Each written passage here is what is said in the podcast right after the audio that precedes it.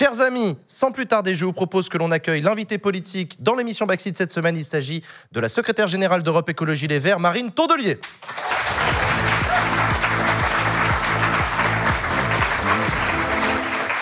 Bonsoir Marine Tondelier.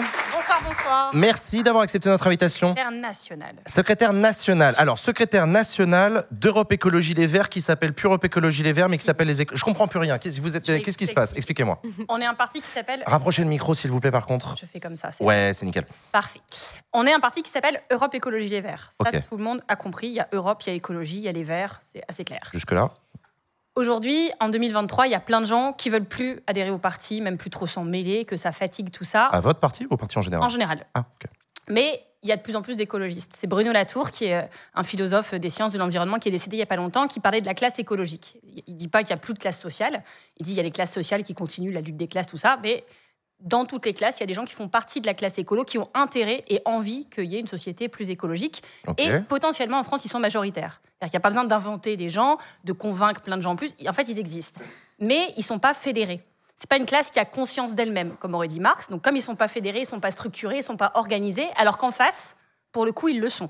Ceux qui veulent pas l'écologie. Ok, d'accord. ils sont organisés, ils ont beaucoup d'argent. C'est quoi le rapport avec le nom du parti, du coup? Et donc, euh, il faut créer autre chose qu'un parti politique. Moi, je pense qu'il faut créer un mouvement qui soit un peu plus euh, large, qui ne soit pas que politique, où chaque personne qui, en France, a l'écologie dans un coin de sa tête, que ce soit des parents ou des grands-parents qui sont inquiets pour leurs enfants, euh, des jeunes qui sont inquiets pour leur avenir, euh, des personnes qui sont des électeurs d'un jour ou de toujours ou qui votent plus d'ailleurs, des gens qui sont émus quand ils se promènent en forêt. Enfin, voilà, il y a plein de gens, potentiellement, D'accord, ok, c'est des ok. écolos, Jean-Hugo qui ont forcément un truc à nous dire. S'il veut, il vient. Nous, c'est Ouais. très ouvert. Le slogan, ouais. c'est Venez comme vous êtes. Référence à Comme Amasyoar de Nirvana, évidemment, pas à C'est pas McDo? Non, ils ont pris, ils ont volé à Nirvana. Et non, vous aussi, vous volez à Nirvana, du coup, pour euh, pas le. D'accord, ok. Non, Non, non, je- on reprend, c'est libre de droit. C'est libre de droit. Mais en fait, c'est un peu ce que disait Sandrine Rousseau au lendemain euh, du congrès euh, des Verts. Elle disait qu'il fallait dépasser justement le parti et aller vers la Ça fait société 15 ans qu'il civile. dit- Alors, ça, les écolos fait. Non, mais en fait, il y a une vraie réflexion. Là, 2023, deux, on fait autre chose qu'un parti politique. Donc, on a créé un site qui s'appelle lesécologistes.fr. C'est très participatif parce que notre deuxième marque de fabrique, notre troisième après l'Europe et l'écologie, c'est aussi la démocratie. Et donc, on fait un truc assez inédit. C'est que c'est des gens sous le format d'une convention citoyenne qui vont écrire, un peu inventer ce mouvement avec nous. Donc là, on est dans une grande enquête populaire qui dure depuis euh, février, qu'on va prolonger jusque fin août. C'est ça qui s'appelle les États généraux de l'écologie, sur lequel vous avez été élu à la tête euh, du parti en décembre dernier. qui était un projet sur lequel on travaillait depuis un an, notamment avec la maire de Poitiers, euh, Léonore Moncondi, Mais et qui est devenu le projet du parti. Donc, pendant 150 jours, il y a ce site lesécologistes.fr. Vous avez plein de choses. Vous avez euh, euh, un QCM qui se remplit en 7 minutes pour euh, en savoir un peu plus sur les gens. On est en train d'analyser les premiers retours. Par exemple, c'est- il y a trois quarts des gens qui répondent n'ont pas du tout envie d'être dans un parti politique, mais nous disent, par exemple, 48 48% disent, moi, ce qui m'intéresse, c'est des formations. Moi, ce qui m'intéresse, c'est d'avoir de l'info sur ce qui se passe d'écologistes en France. Euh, Il y en a quand même qui veulent faire des campagnes électorales, être candidats au municipal. Il y en a qui disent, mais pas du tout les élections, mais ça m'intéresse de le faire avec vous. Donc, on est en train de... Vous voyez, les 15 000 qui sont là, si on se mettait dans une pièce, on va dire que la direction, les 15, ce sera déjà pas mal, en créant ce mouvement. On s'en fout, nous, on est déjà là. Donc, c'est pas nous le problème. Nous, ce qu'on veut, c'est que ceux qui sont pas encore là, qui ont l'écologie dans un coin de leur tête et qui veulent nous adresser un message, puissent le faire. Il y a des cahiers de doléances aussi, où ils peuvent, euh, par euh, courrier postal, par PDF, par son message vocal ou par vidéo, parce que tout le monde n'est pas à l'aise à l'écrit non plus. Donc, tous ceux qui ont un truc à nous dire, et je suis sûre, là, euh, dans votre émission, dans les auditeurs, il y a beaucoup de choses qui ont beaucoup de choses, à- beaucoup de, beaucoup de Ça, monde qui a ça beaucoup fait de choses à vachement dire. penser à ce que Macron avait fait avant de se lancer en 2016. Alors, c'est. Sur le Tour de France, ouais. Ouais, la grande marche. La Ah, je pensais marche. que vous alliez parler des cahiers de doléances Qu'il a fait dans le, encore avant. pendant le. Encore avant, il y avait à la fois l'aspect on recrute euh, des cadres, on a besoin d'envoyer un peu votre CV, et puis le côté qu'est-ce que vous voulez en fait, on va vous le faire? Euh, Alors- le tout en numérique et puis en physique aussi. La différence, c'est qu'à l'époque, ça n'a pas été pris en compte, en fait. Enfin, la démocratie dans la République En Marche, on l'a pas trop vu. Nous, pour le coup, on est plutôt des experts de ça. Peut-être que c'est Mmh. trop un peu trop, on va en discuter, ouais. Mais moi, je pense qu'il n'y a jamais trop de démocratie et le, ce qui se passe en ce moment en France, pour le coup, dans d'autres mouvements, le montre. Donc, euh, on assume complètement ça. Et donc, tous les gens qui vont sur lesécologistes.fr, qui remplissent le QCM, qui font un cahier de doléances ou qui laissent juste leur mail, on va tirer au sort dans ces personnes des gens sur des conventions citoyennes sur trois sujets. Euh, et c'est eux qui écriront, en Ok, fait, euh, comment on va Mais faire. parce que le- le- le- l'idée de dépasser l'écologie politique, de rassembler tous les écologistes de France par-delà leur, euh, leur classe, leurs, euh, leurs idéologies, etc., c'était déjà, si je me souviens bien, la promesse d'Europe Écologie Les Verts à sa création après les, Europe après les Écologie, régionales. ouais. Mm. Europe Écologie Fait, à ouais, l'époque. Dans la euh, la perspective des européennes. Verts, la Mm. perspective des européennes à l'époque. Mais on a fait quoi? On a fait un parti. Et donc voilà, vous avez fait un parti. Je me souviens qu'à l'époque, C'était 2009, euh, c'est passé. des petits cons comme moi disaient déjà, ah bah super, vous retombez dans les travers classiques des partis. Mais parce qu'au bout d'un moment, je, je- il y a- il faut bien présenter des candidats à des putains d'élections. Donc il y a- il y a- Eh oui. C'est pour et- ça qu'il faut Est-ce qu'il y a un moment où vous n'arrivez pas? Oui, c'est ça, voilà. Est-ce que, Mais il est-ce faut qu'au bout du bout, on ne retrouvera pas dans un parti? Et il faut autre chose. Peut-être qu'il faut les deux. Peut-être qu'il faut un parti dans un mouvement. Peut-être qu'il faut un mouvement et séparer un parti. En fait, ça, Genre un mouvement avec plusieurs partis? Ah, ça c'est encore autre chose. Mais, non, mais on avait fait le pôle écologiste et il y avait déjà plusieurs euh, partis écolos pour le coup. Et c'est, et c'est pas grave. Moi, je pense que Oui, c'est vrai qu'il y a le pôle écologiste. c'est ça. Et, et en fait, tout ça n'est pas très grave.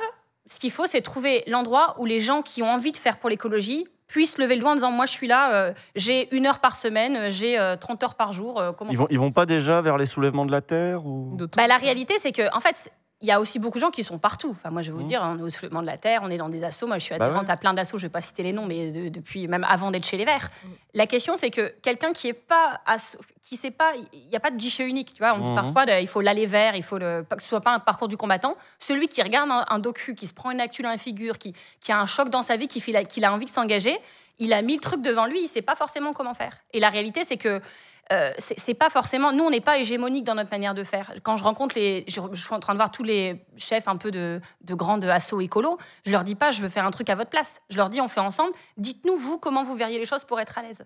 Ok. Euh, Il y, a- il y a, par exemple, à FNE, il y a plusieurs centaines de, de France milliers Nature de personnes qui- qui reçoivent leur newsletter. Il y a Greenpeace, il y a la Ligue de protection des oiseaux. Et chacun est à son poste. Chacun est utile. La question, c'est si moi, je suis écolo, j'aimerais savoir, j'ai une minute dans la journée, je veux signer une pétition, j'ai qu'une minute, c'est quoi le truc euh, cette semaine qui monte, par exemple? Euh, Comment on se coordonne mieux aussi? Claire, toi, tu connais bien notre invité, je crois. Oui, oui, oui, on se connaît, on a, on a pu militer ensemble à un moment. Et moi, j'avais une question par rapport à, à l'histoire de l'écologie politique. J'ai l'impression que, en fait, euh, euh, ce que, enfin, ce qu'a été euh, ELV avant d'être ELV, euh, toute cette histoire-là, ça a été absolument déterminant pour que le, le- ces sujets-là soient présents dans le champ politique. Et là, j'ai l'impression qu'en fait, c'est plus tout le monde euh, s'empare du terme écologie et donc il y a une espèce de déclinaison. On a une écologie capitaliste et libérale qui est pas transformatrice, mais ça existe. On va avoir une espèce d'écologie d'extrême droite très localiste, très repliée, etc. Et donc, en fait, la question c'est est-ce que ça suffit aujourd'hui de dire les écologistes, parce qu'on a aussi des gens comme euh, Hugo Clément qui nous disent que c'est OK, qu'en fait, on va aller parler jusqu'à valeurs actuelles ou autres, euh, enfin, sous la bannière les écologistes. Donc, en fait, Bah, comme Azure. comment. euh, voilà. Alors c'est exactement pour ça qu'il faut euh, mettre de la politique dans tout ça et que moi, en général, quand on me dit c'est bon aujourd'hui l'écologie est partout, je constate qu'en général, plus elle est partout, plus elle est nulle part et que c'est justement un moment où il faut se réemparer aussi du sujet. Euh, c'est le moment en fait le plus grave, c'est parce qu'il y a la prise de conscience et donc on se dit bah c'est bon tout le monde a compris donc ça va aller. Et c'est justement le moment où euh, en fait on voit bien Macron a annoncé aujourd'hui qu'il fallait mettre une pause réglementaire dans les les, les- Mm. les trucs écolos que peut voter l'Europe. C'est-à-dire que la, la France entière à coup de casserole Mm. lui demande de mettre une pause dans la réforme des retraites, lui dit euh, je vous ai compris. Maintenant, l'Europe, vous arrêtez de faire de l'écologie. Enfin, c'est- c'est absurde. Et donc, Ouais. oui, c'est dangereux. Après, sur l'écologie politique euh, que, que- qu'on porte toutes les deux, moi, je, je- on a milité ensemble. hein.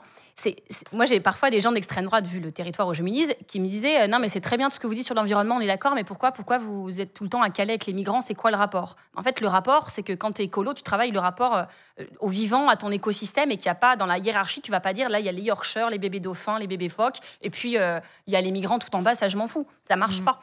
Euh, Il y, a, il y a- il y a Ok. une bienveillance une collective, il y a une, cohérence, voilà, euh, il y a ok. une cohérence entre le fond et la forme, par exemple, Et, et puis sur les solutions qu'on qu'on propose. Ouais, et, et du coup, dans cette spécification du projet politique qui doit arriver euh, après, est-ce que du coup, ça, ça, ça débouche pas quand même sur un arc politique qui correspond à celui dans lequel ELV, c'est-à-dire l'accord avec la, la NUPES, est-ce que c'est c'est pas cet espace politique que, ce, que le mouvement des écologistes vient irriguer Je pense euh, Fabien Roussel serait ravi de t'entendre, lui qui euh, rêve de porter l'écologie avec nous. En fait, pour moi, la NUPES, c'est autre chose. La NUPES, c'est une Mhm. coalition de partis politiques. Ouais. On l'a faite pourquoi? Parce qu'il y a eu cet échec majeur de 2022, qu'il y a eu un succès euh, relatif au, au législatif. Succès parce qu'il y a eu plein de députés, euh, il y en aurait beaucoup moins sinon.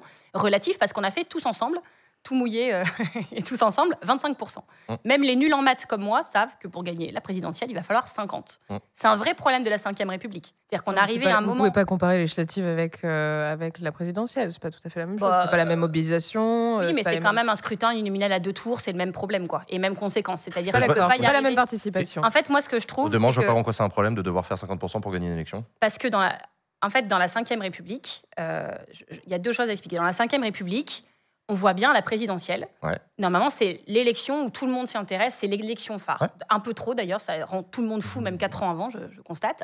Mais donc, c'est l'élection phare.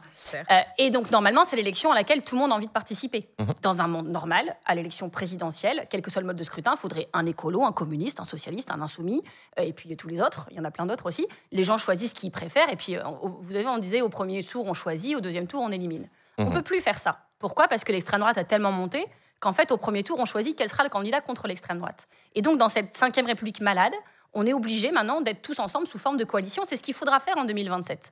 Moi, je le dis très clairement, je suis une des seules à le faire. Je veux un ou une, peut-être qu'on va se poser la question, candidate unique pour 2027.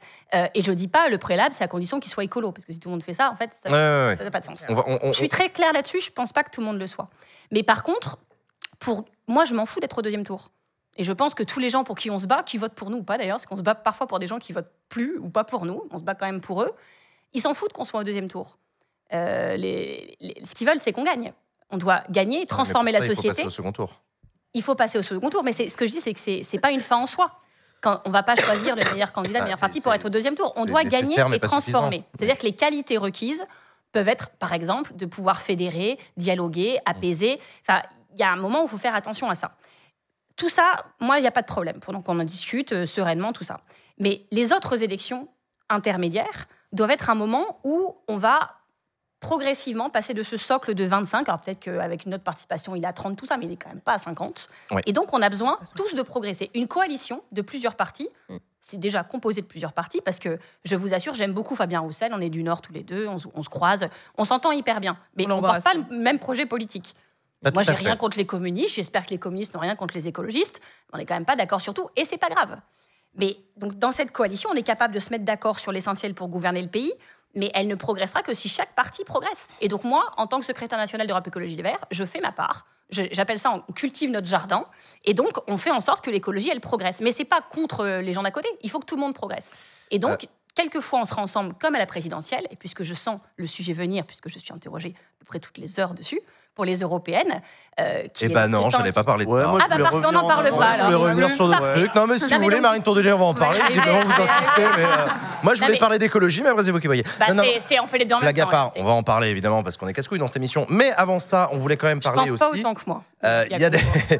il y a des gens qui discutent et qui phosphorent sur l'écologie, et puis il y en a qui en J'ai font. vu, ils n'arrêtent pas de parler Fabien Roussel. Je parle notamment, mais oui, oui, je sais pas pourquoi il se prend des balles depuis tout à l'heure alors qu'on a. euh, pas. En plus, j'ai dit que je l'aimais bien. Mais en plus, non, mais on va en parler. Mais avant ça, il y a une écologiste qui est venue sur ce plateau il y a quelques semaines euh, et qui, elle, pré- prétend et, et- et- et valorise le fait qu'elle fait de l'écologie concrètement dans un Eh contexte particulier. C'est Barbara Pompili, une ancienne de votre parti, qui a quitté le On a parti pour rejoindre Emmanuel Macron. sont- On a un extrait qu'on va écouter de Barbara Pompili dans l'excellente émission Backseat qui parlait de ça. Parce que moi, je veux bien que tout le monde se projette à 2027. Pendant ce temps-là, pendant ce temps-là, Ouais, ouais. pendant ce temps-là, Ça bosse. la planète se réchauffe. Mm. Pendant ce temps-là, on a des problèmes en cascade qui nous tombent sur la tête à cause du réchauffement climatique qui touchent tous les aspects de notre vie.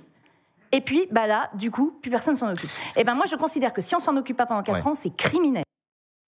C'est criminel de pas s'occuper d'écologie et de discuter euh, pendant des heures de la philosophie du pourquoi du comment de réinventer la politique. Alors, je pense que ces sujets, ils sont urgents, mais que c'est aussi urgent de, bah, de sécuriser notre avenir et donc de prévoir l'outil euh, mouvement qui permet de relever ces défis. C'est un moment, si on fait que les urgences tout le temps, on se projette pas, on construit pas, on n'y arrive pas non plus. Mais là où Barbara Pompili a raison, vous voyez, je suis sympa, c'est que enfin, quand elle dit le mot criminel, ça, ça- ça paraît dur. D'ailleurs, si c'est moi qui le disais, euh, j'aurais euh, plein de trolls sur Twitter qui disent elle a encore pété un câble, etc. Pas dans cette émission en tout cas, mais ouais. ouais. Parfait, c'est pour ça que je suis venue. Mais la réalité, c'est que les enfants, attention, c'est le moment où je casse l'ambiance, mais les enfants qui naissent en 2023, on ne sait pas leur garantir que la planète sera encore habitable quand ils auront 30 ans. C'est ça la réalité.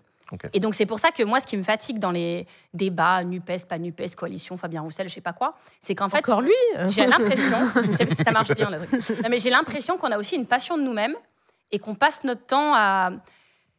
Enfin, en fait, ça pourrait être tellement plus simple. Euh, et, et je trouve que, le, le- y compris les journalistes, pas, je parle pas de vous spécifiquement ici, mais euh, quand je lis la presse politique, ce n'est que là-dessus. Qui est content avec qui, qui s'est disputé avec qui? On dirait une telenovelas, quoi. On dirait. On euh, dirait de la politique. Bah, Ouais, mais en fait, euh, C'est Non, aussi, mais- aussi ça. vous le disiez tout à l'heure, vous le disiez tout à l'heure vous-même, il faut Oui. créer l'outil qui permet de créer les conditions demain. Donc c'est pour ça qu'on pose ces questions-là. C'est parce que cet outil-là, ça évidemment, intéresse des mais gens. en fait, on en vient beaucoup à parler de stratégie électorale, de pourquoi, de comment. Et c'est aussi Mm. la Ve République qui arrive à son terme. C'est- en fait, c'est, c'est pas les journalistes qui posent la question, le problème. C'est le symptôme du fait qu'on est au bout, on est dans une impasse démocratique en réalité. Ouais, enfin, le jour où on passera une 6 République, il y aura toujours des engueulades entre partis, il y aura toujours une gauche bien. divisée dans ce pays. hein. Je crois que Jules voulait parler, Voilà. comme je l'ai dit, la démocratie. Ah, mais c'est moi qui distribue la parole. Il y a Léa d'abord et Usul juste après. Je- D'accord. Et tac J'ai essayé. Désolé, Euh, Usul. Léa, vas-y, Alors, Emmanuel Macron, je pense que ça Ah, vous dit quelque chose, a dit qu'il était à la recherche d'une majorité absolue à l'Assemblée nationale et qu'il était prêt à travailler avec le Parti socialiste et E EELV. Je crois qu'en fait, il est pas prêt. Je condition, crois qu'en fait, il est pas prêt. à condition, à condition que vous soyez constructif. Qu'est-ce que vous lui répondez ce soir? Ben, je ne sais pas si c'est un champion du monde de la construction, puisqu'on voit depuis, depuis quelques semaines. Donc j'aime beaucoup. C'est vraiment c'est le cercle de la raison. Vous savez, ils sont là en haut, puis ils nous disent ce qui est constructif, ce qui n'est pas constructif. Qu'est-ce C'est qu'est-ce décident. que vous C'est- lui c'est répondez? l'arbitre du- du Oui, non, constructif ou pas. peut-être, faut voir. Alors quand il dit qu'il est prêt, moi je pense qu'il n'est pas prêt. Non, non, Il mais est qu'est-ce que vous lui répondez Et je lui réponds que ça n'a pas de sens. C'est- J'ai fait un débat la dernière avec Stéphane Séjourné sur, au Grand Jury RTL et il disait, euh, en gros, les Verts français, c'est des, c'est vraiment des abrutis d'extrême gauche qui vont dans des bassines à Sainte-Soline. Et en Europe, les Verts sont responsables. Regardez, les Allemands, ils, ils disent, les Verts allemands travaillent avec les libéraux. Et j'ai dit, oui, mais je crois que dans leur gouvernement, il n'y a pas Gérald Darmanin, ministre de l'Intérieur, par exemple. Non, il y y a, les de- sociodémocrates et. euh, ouais. Voilà, non mais il y a une manière. la- En fait, ils sont complètement enlisés. Et pour que Macron demande aux Verts de peut-être rentrer dans son gouvernement, c'est quand même qu'il est assez mal barré. Enfin, je pense que s'il a l'idée là au bout Bah, de faut 8 ans pas, faut un pas truc, regarder les verts comme ça. hein. Ça se trouve, c'est des gens responsables qui sont capables de gouverner. mais nous se sommes. Mais on est capable de gouverner euh, dans un gouvernement qui, euh, en Il y a fait, une ligne éco- non mais regardez Nicolas Hulot, regardez Après, je pense quand que... vous êtes Mm. ministre de même ministre de l'environnement, même Hulot, il était numéro 2 du protocole de gouvernement, il était ministre d'État. Là, en Mais dans un gouvernement il qui parlait ne l'est pas, pas. du gouvernement. Il hein, il parlait pas du gouvernement, il parlait de l'Assemblée Si, nationale. c'est ça dont il parle, Non, non, parce qu'il derrière. parlait de la majorité à l'Assemblée Et nationale. vous voyez même le texte, sur- ils ont fait un texte sur les énergies renouvelables. Mhm. Et je me rappelle très bien la première fois que j'ai vu Elisabeth Borne, donc c'était en décembre, juste après mon élection, soi-disant qu'elle voulait me consulter sur les retraites. Mais bon, je- j'avais cru comprendre avant d'y aller qu'elle prendrait pas mon avis. Mais elle nous parle de ce texte sur les énergies renouvelables en disant bon bah j'imagine que vous le voterez puisque c'est les énergies renouvelables. Bah oui, vous êtes écolo. Et je lui disais bah oui mais vous êtes en train d'accomplir l'exploit de faire un texte sur les, les énergies renouvelables qu'on ne peut pas voter. Le texte qui sortait du Sénat par exemple, c'est pas les, les, les, la C'est pas les plus grands de l'écologie. pays. Mhm. Mais ils avaient fait un truc intelligent qui disait qu'on mettait des panneaux solaires sur tous les panneaux, de- sur tous les toits de, des hôpitaux, des établissements publics, des supermarchés, etc. Ils ont retiré, les macronistes ont retiré ça à l'Assemblée, des, des mesures comme ça. Et donc vous voyez bien que c'est pas un truc de mauvaise volonté de pas être En même temps, vous avez voté contre la taxe carbone au Parlement européen. euh, la taxe carbone, Vous n'êtes pas méga Interne. constructif. hein. bah oui, parce qu'on estime que l'écologie c'est pas punitif et que en fait on a vu quand même dans ce pays les bonnets rouges, les gilets jaunes, là euh, ce qui se passe. euh, par ailleurs, depuis quelques mois, que si on, on ne présente l'écologie que comme une punition, des interdictions et des taxes en plus, ça marchera pas. C'est c'est même l'inverse Ouais, de c'est- ce que nous on une prône. bonne Donc, lecture. euh, voilà. Usul. Alors justement, euh, je veux bien qu'on revienne sur ces états généraux de l'écologie. Ah, Parce que euh, moi, ça m'intéresse de parler grande stratégie, euh, comme on dit euh, en jeu vidéo, euh, de voir un peu le long terme. Et euh, c'est quoi Moi, j'ai toujours pas compris en fait. C'est c'est quoi l'idée? C'est d'arriver à faire un tissu de d'acteurs, y compris implantés localement.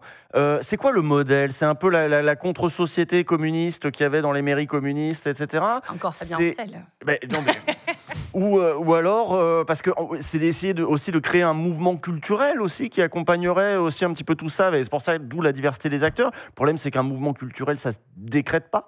Là, il y a un mouvement culturel, il y a un mouvement politique profond qui est celui contre la réforme des retraites.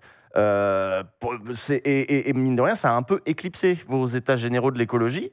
Euh, bah si, quand même un petit peu, parce que ça, plutôt, ça a même mobilisé des énergies de vos militants, et c'est bien normal. non, mais c'est plutôt la mobilisation sur les retraites. Qui a, Oui, c'est pas ça que j'ai dit. Et pourquoi on- Ah, je pensais que tu parlais de Sainte-Soline, mais enfin, Ah en non, fait non, tout. non. Mais on a nous-mêmes décidé de pas trop communiquer. On relance là cette semaine parce que, en fait, nous-mêmes, on était absorbés par autre chose. Donc, on a Ah oui travaillé autrement pendant, pendant Mmh. plusieurs semaines. Et, euh, et on relance là cette semaine euh, les choses. Mais pour le coup, Mais- tu, tu proposais des alternatives. Est-ce que c'est plutôt ça ou plutôt ça? J'ai Ouais. envie de te dire euh, les deux, mon camarade. Mmh. C'est que la bataille culturelle, évidemment qu'il faut la mener. Alors, même si elle progresse de fait, pas juste grâce au verre, mais grâce aux catastrophes climatiques que chacun constate hein, au quotidien. Mais moi, j'ai discuté avec Cyril Dion, on discutait de, vous, sa- vous savez, la- l'American Way of Life. On disait ça à un moment. Vous regardiez les séries, les films, vous voyez, partout le modèle américain. Et donc, tout le monde y voyait ça à la télé de- depuis les années 50. Et il disait, bah, moi, je veux ça. Un pavillon, le labrador, les deux enfants, le serre-tête et la grosse bagnole. C'est- Tout le monde voulait ça. Et on voyait ça dans les films. Et, Confondé avec Neuilly, là, non Euh, non, mais vous voyez cette image des séries américaines, c'est Desperate euh, Housewives, quoi. Mais, mais, mais pas que, et depuis très longtemps. Nous, il faut qu'on crée le ecological way of life. C'est-à-dire qu'on Ouais. montre, c'est pas juste de la théorie, des punitions, c'est montrer, nous, la société qu'on propose, c'est ça. Et c'est là qu'on vous emmène. Donc ça, c'est Mais- la bataille culturelle qu'il faut mener. Mais évidemment que pour la mener, il faut être coordonné, chacun à son poste. Il faut qu'on organise ça aussi. Pourquoi je peux par, par contre pas dire ce soir on va faire exactement comme ça C'est que c'est un processus démocratique et qu'on est vraiment avec des, il y a démocratie ouverte, il y a Rouge Juif qui est notre prestataire. On travaille avec des spécialistes de ça. Et donc si j'avais exactement la réponse de ce que je veux faire, ce serait pas de la vraie démocratie C'est participative. Donc comme le gouvernement qui consulte sans. Oui, non, Exactement. ouais, je- et d'ailleurs, j'ai une, j'ai une- une collègue qui s'appelle Hélène Desplanques que j'ai rencontrée parce qu'elle a fait plein de documentaires chez moi, Chamsonite et tout, des, documentaires des luttes sociales. Et, euh, et pour le coup, je pense pas qu'elle soit écologiste. Enfin, j'en sais rien en fait, mais en tout cas, je, je- elle me l'a jamais dit. Mais elle, elle bosse sur les cahiers de doléances. Elle est allée chercher dans les sous-sols de- des préfectures les trucs où il y a des millions de Français qui étaient en mairie. On leur a dit c'est le plus gros exercice démocratique jamais fait. Mm. Les trucs pourrissent en préfecture, personne ne les a jamais ouverts. Donc elle, elle les ouvre, elle fait une pièce de théâtre dessus, c'est super. Et maintenant, elle fait un film. Et elle m'a appelé en me disant bah, j'ai vu ton truc. Et ce que je trouve super, c'est que tu réhabilites en fait la démocratie participative, parce que Macron, il a sali le concept. Il a dit cahier de doléances, c'est euh, je vous écoute tous, venez comme vous êtes. Et en fait, il l'a pas fait. Et il y a plein de gens maintenant, quand ils entendent cahier de doléances, ils disent ah oui, c'est le truc qui sert à rien, qui pourrit, euh, que j'ai rempli, que personne n'a jamais lu. Et donc, je pense que c'est, il faut vraiment revendiquer cette méthode et, et que oui, moi, je suis. En fait, on confie quand même les clés des camions à des gens, on sait même pas vraiment qui c'est. Et en fait, tant mieux. Moi, je crois beaucoup à l'intelligence collective. Et si on veut se changer, alors euh, c'est ça qu'il faut faire. Léa, tu avais une question sur le féminisme. Oui, oui. euh, et, oui, euh, non, et après, j'aurai une question sur le nucléaire. Et après, Euh, promis, on parle de. J'avais une question sur le féminisme, mais est-ce que je peux changer ma question du coup? Ah, tu fais ce que tu veux, mais c'est que- ta Les gens, ils n'ont pas la version de qu'on base. avance pas mal et que du coup, j'aurais peut-être pas trop l'opportunité de poser. Pose la question que tu veux, Léa, ça me fait plaisir que tu sois là. C'est la démocratie. Il y, a- y y autre chose qui vous caractérise, c'est que vous êtes dans une, euh, dans une ville, euh, vous êtes conseillère euh, régionale et, et municipale, si je ne me trompe pas. Votre page Wik- Wikipédia est à jour, c'est une bonne nouvelle. Euh, Il y a à Hénin-Beaumont, qui est une, une- un bastion de, de l'extrême droite, hein, clairement, et donc vous êtes dans l'opposition depuis des années dans cette, dans cette mairie. Euh, concrètement, qu'est-ce que vous faites, vous, à votre niveau, en tant que conseillère municipale d'opposition, et j'imagine bien que ça ne doit pas être évident, à votre décharge, pour éviter que l'extrême droite continue à monter, pour contrer en fait cette montée de l'extrême droite. Et demain, admettons, euh, pour les élections euh, législatives, enfin pardon, les élections européennes, on sait que le, au Parlement européen, il y a quand même beaucoup de, de personnes d'extrême droite. L'extrême droite en France a deux fois plus de sièges que Europe Écologie Mm. Les Verts, alors que c'était quand même votre élection euh, de ouf. Euh, Qu'est-ce que vous allez faire pour faire en sorte de, de, de doubler l'extrême droite sur cette élection? Alors, sur le, c'est deux questions très différentes parce qu'en réalité, Hénin-Beaumont, c'est pour ceux qui connaissent pas, euh, c'est une ville où moi, quand j'étais au lycée puis étudiante, le maire socialiste puis euh, apparenté, je sais pas quoi, a été mis en prison pour 18 chefs d'inculpation. Mm. Euh, il y avait les mines qui ont fermé, donc crise sociale, puis crise politico-judiciaire avec un feuilleton. Vous lirez un jour l'histoire de cette ville. C'était Dallas. Il y avait toutes les semaines un truc, Mm. euh, soirée partie fine avec des prostituées, du champagne dans les logements euh, sociaux, euh, Dans les logements sociaux. Luxembourg. Ah non, mais et puis ça, il a un moment, ça fait, ça fait jaser. Tu vois, t'es là, bon, euh, quand même, il se passe- au moins il se passe un truc. Et donc Marine Le Pen, qui est un peu, euh, vous voyez, moi, j'a- j'assimile, je l'assimile à un vautour, mais j'ai eu des, il y a des copains euh, naturalistes qui m'ont dit, il faut arrêter, c'est diffamatoire pour les vautours. Oh merde, les pauvres vautours. Bref, donc C'est les pas vautours faux. sont On très les sympas. embrasse, hein. Mais c'est un animal, on appelle ça un animal opportuniste. Vous savez, il tourne comme ça dans le ciel, il mène pas la bataille, il attend qu'il y ait un truc. euh, c'est un charognard, quoi. Il attend Mm. qu'il y ait un truc crevé par terre, il dit tiens, voilà. Bah, la ville crevée par terre, c'était la mienne. Euh, et donc, euh, Le Ah. Pen, elle s'est présentée. Ils ont dit tiens, bassin minier, ça a l'air de craindre socialement. Alors, elle était à Lens, puis après, ils ont dit non, et d'un moment, là, ça va vraiment craindre, viens là, viens là. Et donc, elle se présente au municipal, puis euh, législative, etc. Vous, quand c'est votre ville, c'est extrêmement violent. C'est-à-dire, que je disais aux gens, bah, quand même, elle est même pas de là, elle est de Neuilly. euh, Hum. elle, s'appelait comme moi, elle prenait ma ville. On disait, ah, Marine des Beaumont, ah ben, c'est toi. Enfin bref, c'est un peu, c'est un peu, il y a une sorte de violence symbolique. Et, et voilà, elle, elle- elle a, il y a eu un terreau fertile. Et moi, ce que je voyais aussi, c'est que c'était un parti caméléon. J'aime beaucoup les, c'est mon côté écolo, j'aime beaucoup les c'est qu'en fait, ils se mettent là, ils prennent la couleur et hop, euh, voilà, ils prennent la couleur sociale. Et donc, quand, euh, à l'époque, quand ils gagnent en 2014, François Hollande est au gouvernement, fait n'importe quoi. Moi, je fais du porte-à-porte pour les municipales. Les veuves de mineurs ouvrent en disant, bah, moi, c'est la première fois de ma vie que je paye des impôts sur le revenu et c'est grâce à la gauche, donc merci, non merci, paf, voilà. Vous êtes bien peu de choses quand même pour contrer tout ça. Mm. Et c'est pour ça que très tôt, je me suis dit que, enfin, j'ai jamais euh, séparé en disant je fais que le local ou que le national. Pour moi, ça allait ensemble parce que euh, en réalité, euh, le, le- vous faites du porte-à-porte dans une journée. Au pire, vous faites quoi 40 portes, au- enfin au mieux. Vous parlez à, à 35 personnes et peut-être vous en convainquez une et demie. Ceux qui rentrent dans tous les salons, c'est ceux qui passent à la télé, il se trouve. Et donc, Le Pen, elle faisait ce truc par ailleurs incroyable de caméléon, où chez nous, donc il y avait Hollande, et donc il, il se revendiquait de Jean Jaurès. Le maire Steve Briouat qui gagne, il dit à tout le monde, l'héritier de Jean Jaurès, c'est moi. D'ailleurs, il met le buste de Jean Jaurès à son élection. Voilà. Et aujourd'hui, mon maire, figurez-vous que c'est Greta Thunberg, puisque maintenant son opposante, c'est moi. Et donc, il- son programme de 2020, c'était Hénin-Beaumont, une ville-jardin. Et vous voyez, il y a ce truc. Et donc, quand vous êtes à Hénin Et Beaumont, Ces repas en verre. ah ben ils me mettent des. Alors, ils ont coupé beaucoup d'arbres, mais j'ai gagné au tribunal. Donc Non, maintenant, ils ouais, en fait, c'est con, donc ils c'est changent. C'est vraiment un parti opportuniste et très. euh, Certes. Voilà. Bon, La- ça, c'est le constat. ça, coup, en fait quoi, la, vous le- le- la, la- le- la démagogie et le populisme, c'est hyper dur à combattre. Ouais. Parce qu'évidemment, moi, sûr. je peux vous montrer le journal municipal où depuis du coup que j'ai 26 ans, tous les mois, j'ai mon portrait euh, en quatre paragraphes euh, où c'est n'importe quoi. Mais les gens, j'avais même un- quelqu'un parce qu'il disait c'est une bobo parisienne, c'est bobo parisienne. Et un jour, quelqu'un des jeunes d'écolo, il a il a le concours de Sciences Po Paris, il était là, je dis bah, franchement bravo. Et il me dit tu me diras où tu habites à Paris pour que je prenne un truc à côté? Je dis mais je n'habite pas à Paris, j'habite à Hénin. Il fait non mais je sais, mais tu as une adresse à Paris que tu dis pas pour pas que ça sache. Enfin non. Il avait tellement lu dans le journal municipal et c'est tout le temps comme ça. Les gens croyaient que j'étais, je cumulais. Je dis mais je cumule pas. J'ai, j'ai pas compris. J'ai cumule quoi? Bah je sais pas. Ah non, mais ça- d'accord. tu vois, il y a un truc très. Quand dénonciation tu es du tout seul, tu peux ouais. pas. Et donc, ce qui est dramatique sur la stratégie du parti Vautour, c'est qu'ils vivent. En fait, ils, ils prospèrent moins sur leurs forces que sur nos faiblesses. Et quand tu vois là en ce moment sur les retraites, ils servent à rien. Dans le débat à l'Assemblée, ils repose servent à rien. question Dans le débat, dans le, dé- dans le mouvement social, ils sont pas là. Ils attendent et en fait notre médiocrité, celle d'Emmanuel Macron qui fait son truc, qui est en train d'énerver tout le monde, même ses électeurs euh, du premier et du deuxième tour, et à côté le fait qu'il y ait du mal à avoir une alternative crédible à tout ça, un chemin d'espoir et de victoire pour 2027, Ça, fait que quand piste, tu vois, ouais. tu dis bon bah vraiment si tu veux plus Macron, tu dis bon bah la seule qui peut gagner c'est elle. Et ça c'est hyper. Donc je pense que Donc c'est il n'y a de pas de réponse facile. De Du toute coup, il n'y a façon, pas de réponse s'il y avait une réponse facile en mais- 10 secondes, je vais te dire. euh, Non, non, non, j'entends bien. Mais est-ce que vous avez une stratégie au moins, ne serait-ce que euh, euh, sur la stratégie électorale en fait? Qu'est-ce qu'on fait? Qu'est-ce que les Verts vont faire en 2024 pour éviter euh, que le parti euh, le- du Rassemblement national ait deux fois plus de députés alors que c'est l'élection euh, par, par définition de- d'Europe Écologie Les Verts? Donc c'est pas qu'une question en fait des Verts, c'est une question que chacun doit se poser. Et nous, on fait notre part. On fait notre part par deux choses. On a recréé une commission extrême droite que moi j'avais créée dans le temps et à un moment j'avais dit il faut passer le relais parce que c'est déjà toute la journée. Si le soir mes trucs pour les Verts c'est de rebosser sur l'extrême droite, je vais devenir euh, ça, ça va pas aller quoi. Et il y a personne. Enfin voilà, j'avais trouvé pas de repreneur. Et là euh, c'est Raphaël Rémy Leleu qui a pris le flambeau, qui a créé ça et je, je vois qu'il y a une envie de, de bosser sur les programmes, sur les stratégies, etc. Au niveau des états généraux de l'écologie, on s'est aussi fixé comme objectif d'aller renouer avec certains territoires. Les territoires euh, euh, ruraux, la France périphérique. Et ce qui est intéressant d'ailleurs, c'est dans le nombre de répondants, les 25 000 répondants aujourd'hui, euh, on sait qu'il y a, il y a 47% des Français qui habitent dans des villes de plus de 100 000 habitants. Et donc on aurait pu dire, bah, comme chez les Verts, c'est encore pire, 60% de leurs répondants seront des grandes villes. Et c'est l'inverse. Il n'y a que 22% des gens qui ont répondu à notre questionnaire qui sont de grandes villes. Donc ça veut dire qu'on arrive euh, à aller chercher Intéresser aussi, dans les euh, territoires. mhm. Et c'est vrai que c'est aussi des questions d'incarnation. Moi, je suis pas d'Île-de-France, une grande ville, je suis euh, des Beaumont dans le Pas-de-Calais, comme Claire, t'es de Morson-sur-Orge, on peut le dire.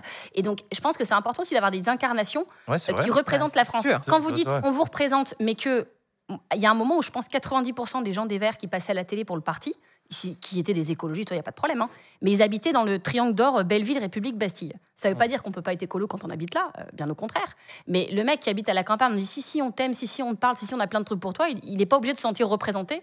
euh, Il quand en- que tu en vrai, forces il ne l'est pas. l'accent parce que Fabien Roussel, il force l'accent un peu. Ouais, mais alors, euh, je, On je peux faire, mais euh, je ne vous le souhaite pas. Moi, j'avais une, j'avais une question aussi sur une thématique euh, importante euh, sur le, sur, le, sur le plan de l'écologie qui, qui, qui touche quand même beaucoup de gens. C'est la question de, l'énergie, de la production d'énergie et de l'électricité. Euh, on l'a vu avec la crise en Ukraine, on l'a vu avec la nécessité de, de, de, de- de l'autonomie stratégique européenne promue par absolument tout le monde. Euh, le président de la République a lancé un grand plan de renouvellement du nucléaire. Et il se trouve, j'ai l'impression, peut-être que c'est une perception, mais j'ai l'impression que le mouvement anti-nucléaire a beaucoup perdu euh, de, Ouais, sa, vrai. de sa hype qu'il avait encore dans les années 90-2000, où c'était un peu naturel quand on est de gauche d'être anti-nucléaire parce que ça faisait partie de l'altermondialisme. Alors qu'aujourd'hui, bah, beaucoup de. Voilà, je, moi, je, constate que beaucoup de jeunes qui regardent, euh, qui regardent mes émissions, ils sont totalement écolos et totalement pro-nucléaire, voire même totalement écolos, donc totalement pro-nucléaire. Hmm. Est-ce qu'Europe Écologie Les Verts est toujours anti-nuc aujourd'hui? Oui, je vais vous expliquer pourquoi. Alors, on peut être anti-nuc et, et écolo? Oui. Alors, comment on fait? Je vous explique. Euh, la première chose, c'est que je pense qu'on a failli sur un truc. Et moi, très sincèrement, même là, quand je suis devenue secrétaire nationale pendant les vacances de Noël, en fin d'année, je me suis vraiment reconfrontée au problème parce que ça me- je vois tellement de jeunes qui m'interpellent sur les réseaux sociaux, j'ai accepté de me reconfronter en me disant si j'avais leur âge maintenant, Mmh. je- j'arrive chez l'éco- Mmh. à l'écologie, je vois la fin de. Parce que c'est Ouais. ça qui se passe. Hein. Ouais, absolument. C'est la fin, c'est l'effondrement. Les gens disent bon, euh, ok, la- la- les déchets qui pètent dans un million d'années, on s'en fout, nous on a trois ans. Ça, je peux, je peux entendre qu'on dise ça aujourd'hui. Et donc, je me suis reconfrontée en, en me- dans. Non. Non, mais nous, le problème, quand, Ouais, on est- d'accord. quand je suis arrivée à l'écologie, c'était les déchets, c'est pour Oui, un million d'années, on va les enterrer, on ne sait pas où, on les retrouvera jamais. Il y a une centrale ouais. qui va péter euh, dans 100 ans de je sais pas quoi, la montée des eaux. Et, et c'était Mmh, loin. D'accord, ok. Euh, c'était potentiellement prêt, mais le, le problème était aussi de long terme. Et aujourd'hui, les gens disent tes déchets dans un million d'années, franchement, on s'en fout, on sera plus là, euh, on va tous crever. Donc là, on veut J'ai vivre. pas euh, l'impression que c'est ce que disent les, les beaucoup Peut-être certains, mais Enfin, moi, c'est beaucoup l'argument que j'ai. Après, et, Il y a une donc, la mère génération des de. Tchernobyl, et Tchernobyl, c'est loin. Alors, il y a- Fukushima, c'est loin géographiquement. C'est la mère des batailles, c'est le climat, et donc pour gagner le climat, il faut le nucléaire, et donc euh, voilà. Euh, et donc je pense justement que c'est au moment de Fukushima qu'on a tout perdu. Mm. Moi, en 2015, quand il y a eu Fukushima, je me suis dit, on a gagné. Plus personne après Fukushima, parce que Tchernobyl, on disait c'était chez les pauvres, c'était tiers monde, euh, mais là c'était les, Jap- les Japonais, c'était sérieux. Et en plus, c'était une catastrophe climatique dont on sait qu'il y en aura de plus en plus. Moi, j'habite à côté de Gravelines. Mm. Euh, pour le coup, euh, la centrale, elle est construite en dessous du niveau de la mer et c'est la plus grosse d'Europe. hein, donc, euh, t'as pas trop envie. Voilà. Et pendant la tempête, à Ablaye, en Gironde, il y avait, on, est- on a frôlé vraiment l'incident. Et donc, on disait ça. Et en 2015, on dit bon, bah voilà, c'est QFD. Là, les gens, le, le débat est terminé, en fait. Plus personne, d'ailleurs, même François Hollande, il fait ses trucs. On dit plus personne ne va oser reporter ce truc-là. Et donc, bah, comme on est écolo, on a plein d'urgences, la biodiversité, le climat, machin truc, on part sur les autres trucs. En restant anti-nucléaire, mais c'est pas de ça dont on parle tous les jours. Et pendant ce temps-là, qu'on fait les autres, ils ont mené la bataille culturelle. Ils, ont, ils se sont organisés dans l'ombre, on n'a pas vu venir le truc, avec pour le coup beaucoup, beaucoup, beaucoup, beaucoup de pognon, un pognon de dingue. Et quand tout d'un coup c'est sorti, la BD, le truc, le film, les conférences, euh, Jean la star hein. Jean Covici. Mm. et on n'a pas le Jean Covici anti-nucléaire, en fait, c'est le problème aussi. Et peut-être qu'il y en a plein, mais voilà. je Et sais donc- pas si c'est la personne de Jean Covici qui C'est séduit. tout, c'est J'ai la l'impression que personne, c'est l'argumentaire aussi. Non. Il y a aussi Et l'argumentaire. donc, Je- ce qu'il faut bien comprendre, c'est que le, le- le fabuleux discours, la fabuleuse légende des pro-nucléaires où tout va bien, ça n'existe pas. C'est une légende. J'ai pas l'impression que c'est ce qu'ils disent en plus. Mais d'accord, Non, mais moi, je te dis ça. Les, Ouais, ouais. les 6 EPR que promet Macron n'existeront pas. Ça ne se fera pas. On n'a plus les moyens industriels. On ne sait pas le faire techniquement. On ne sait pas le faire. On n'a pas le fric pour le faire. Et regardez à Flamanville, le seul nouvel EPR qu'ils ont voulu construire, ça devait ouvrir en 2012. Mm. Écoutez, 3 milliards d'euros. On est en 2023. On ne sait toujours pas quand ça ouvre. C'est la merde totale. Et ça a déjà coûté plus de 20 milliards d'euros. C'est le plus grand fiasco industriel français de- Ça d'après-guerre. change rien à l'objectif. Et donc, quand tu as un prototype qui marche pas, nulle part dans le monde, tu dis, bah moi, du coup, je, ma solution pour sauver et le climat et la crise énergétique, c'est que les trucs comme à Flamanville, j'en faire 6. Mm. Ok, super. Et donc, ça n'existe pas. Et ce qui est dangereux, c'est qu'on base, vous voyez, tout le- l'argument sur le climat et tout, les accords de Paris, on doit baisser de 50% les émissions pour euh, 2030. Mm. On, toute notre stratégie est basée sur le nucléaire, sur ces 6 EPR qui Mm. n'ouvriront jamais avant 2030 d'ailleurs. Euh, le gouvernement du 2035 et les rapports secrets euh, de- dans le ministère qui fuitent disent non, mais ce sera plutôt 2040. Et en fait, ce sera peut-être jamais. Et pendant ce temps-là, comme ça coûte un pognon de dingue, tout l'argent qu'on met là, on ne met pas dans l'éolien, dans le photovoltaïque, dans les autres énergies, donc on prend un retard considérable. L'Allemagne, on peut critiquer qu'ils ont du charbon et tout ça. C'est vrai, on préférait qu'ils n'en aient pas. Sauf qu'ils sont en train d'en sortir et qu'ils ont 49% de, leur électricité vient de l'éolien et que ce sera en 2030 80%. Et nous, on sera où? En train d'attendre nos EPR qui marchent pas. Donc moi, j'en veux pas à ceux qui sont pour le nucléaire. S'ils veulent venir en débattre chez nous, tous les verts du monde, ils arrivent chez les verts ils sont antinucléaires. Donc c'est peut-être pas un hasard non plus si on fait partout dans le monde le même constat. Et voilà, ils sont les bienvenus, mais je pense qu'on les convaincra. Et puis si on les convainc pas, c'est pas grave, c'est la démocratie. Claire. Ouais, et je pense, et c'est lié à, à tout ce dont on parle là, euh, la question qui se pose pour euh, LV, c'est aussi l'arrimage avec le mouvement climat euh, qu'a qu'a émergé, où il y a une grosse partie, effectivement, qui sont euh, plutôt pro-nuc, qui, voient le nucléaire comme une partie du mix euh, énergétique futur. Et, euh, et en fait, c'est du coup euh, leur lien avec l'histoire de l'écologie politique qui a été fondamentalement antinucléaire depuis ses débuts, l'histoire longue. Donc en fait, en tant que, en tant que parti, est-ce qu'il y a ce rôle du coup de transmission d'une histoire peut-être pour remettre dans un contexte euh, plus long euh, cette histoire du, du nucléaire, de son lien avec la construction de l'État français, de l'État centralisé Mhm. français, et de tout ce que ça implique euh, aussi en termes de balance des, des, des risques. Quoi. Et c'est vrai. enfin, la question de la transmission de cette histoire-là. C'est ce qu'on essaye de faire. Moi, j'ai- j'ai- on me disait, quand j'ai été élue, en me disant, t'as plein de combats à mener, ma cocotte, euh, le nucléaire, euh, Mm. enfin, protège-toi. Et moi, Ah, je puis tu l'as dit un peu plus tôt, il y a une demande de formation aussi, et c'est très intéressant ce que disait Claire sur la Oui, oui. transmission. Euh, je suis allé aux journées d'été des écolos cet été. C'est un truc aussi qui revenait de ah ben je sais pas, il y a pas de formation, c'est qui les intellectuels, c'est quoi qu'il faut lire. Bon, tu as cité la tour, mais euh, il y, a il y a une histoire qui est plus longue qui passe Là, tu aussi- parles sur le nucléaire ou en général? Je parle en général dans la culture écolo, mais normalement le nucléaire ça fait partie des, des fondamentaux. de- de- de- dans- Évidemment. Parce Et là, on a fait nous une marrant. masterclass pour les journalistes sur le nucléaire euh, avec nos experts. Donc, il y avait Bernard Laponche qui est quand même il est polytechnicien et, et il était dans les premiers à construire la centrale nucléaire, et c'est ça qui l'a convaincu qu'il fallait plus qu'il- Euh, Il y avait euh, évidemment Negawatt, il y avait euh, Pauline Boyer qui bosse chez Greenpeace, et, et c'était hyper intéressant parce qu'il y a plein de journalistes qui disaient bah oui, euh, enfin c'est les Verts qui ont organisé ça en disant voici nos experts et ils vont vous expliquer et vous êtes pas- enfin vous êtes d'accord ou pas d'accord à la fin, mais au moins vous aurez eu aussi euh, nos arguments. Et ça, il faut qu'on le fasse plus sur ce sujet, sur d'autres. Mais vous savez, la formation, ça se fait bien, ça prend du temps, de l'argent. Et je rappelle juste Mhm. ici qu'on n'en a pas. Euh, que euh, les gens disent c'est bon, maintenant vous avez eu des maires et tout ça. Oui, mais les- ça rapporte pas beaucoup d'argent au parti d'avoir un maire. Et vous avez des députés, oui, mais le financement public sur ces députés, il sera effectif à partir d'octobre. Et donc, on est vraiment dans un moment où on est en train de se reconfigurer. Quand, on- quand je suis arrivée à la tête du parti, il y avait cinq salariés au niveau national. Mais est-ce qu'une des Et donc, victoires juste culturelles là-dessus qu'on a plein de choses à faire, on le sait, ça fait partie du plan sur le mandat de tout ce qu'on doit Dernière faire. question. Et on est en Ouais. train voilà, d'avancer là-dessus. Et finalement, une des victoires culturelles de- du mouvement écolo sur le nucléaire, c'est d'avoir euh, les insoumis qui sont anti-nucléaires. Oui, oui, oui. Ça, fait du bien parce que je peux dire que le débat au Sénat, on était un peu seuls, euh, c'est-à-dire les dix sénateurs. Et à l'Assemblée, on a des alliés. Il faut qu'on ait un peu plus. Une partie du groupe socialiste aussi euh, euh, tient bon sur le sujet. euh, et il faut qu'on convainque encore d'autres personnes, pas juste par principe, bien les centrales, c'est cool, mais de.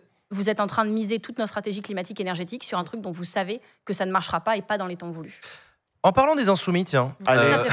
euh, les insoumis, dans cette très belle émission, il y a quoi Un peu plus d'un an maintenant, ils nous disaient plutôt crever que de faire alliance avec euh, les SOSDEM euh, euh, Comme quoi, tout le monde peut changer d'avis.